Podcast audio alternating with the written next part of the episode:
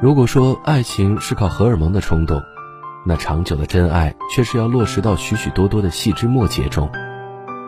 爱一个人，性只是最原始、最基础的欲望，除此之外，有以下这些更高级的欲望，才能让两个人的日子更加长远。第一，想结婚的欲望。离婚律师里有这样一段话：没有什么是必须通过婚姻才能够得到的。但两个人之间最珍贵的感情，只有通过婚姻才有可能产生。在这样一个多元的时代里，婚姻虽不是所有人的选择，却是所有爱情最好的归宿。真正爱上一个人的时候，就一定有和他结婚的欲望。看看娱乐圈的那些情侣，纪凌尘说有车有房才能娶阚清子，而杜江却卖了房子娶霍思燕。黄宗泽说要成熟了才能结婚，董子健却在二十三岁就毅然娶了孙怡。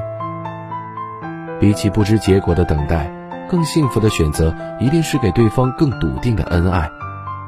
我相信，真正的爱情一定就是想与你领证的爱情。第二，支持你的欲望。心理学上有个名词叫支持性伴侣。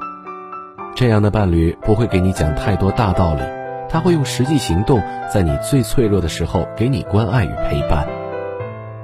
看《奇葩说》认识了傅首尔，也曾多次羡慕过傅首尔与丈夫老刘的婚姻。据傅首尔在节目中透露，决赛的前几天，自己一度陷入焦虑、绝望的境地，周围所有的朋友都在给他加油，唯独老刘来了一句：“实在不行就放弃吧。”第二天，老刘早早的带着糖葫芦去接她回了家。傅首尔说到此处，一度哽咽。在困难的时候，缺为自己加油的人吗？其实，多数人是不会缺的，但是却缺少一个真正懂自己、爱自己、体谅自己的人。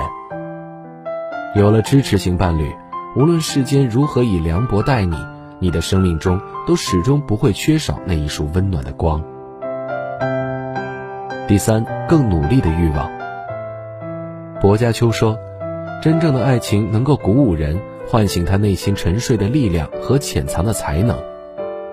当遇到对的人，一定可以互相成就，做更好的自己。”看《奇迹笨小孩》的时候，好多情节都让我感动，其中刘恒志、吴小莉这对夫妇就深刻地展现了平凡人之间的真情。在遇到吴小莉之前。刘恒志在网吧颓废生活，对生活毫无目标。可决定娶吴小莉之后，刘恒志洗心革面，再也不沉溺于虚幻的世界，反而主动出来打工，好好过日子。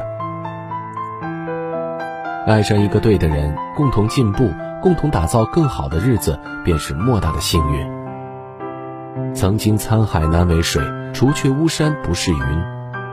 爱到极致，便会于纷繁世事中给他独一无二的支持与温暖，珍惜与宠爱。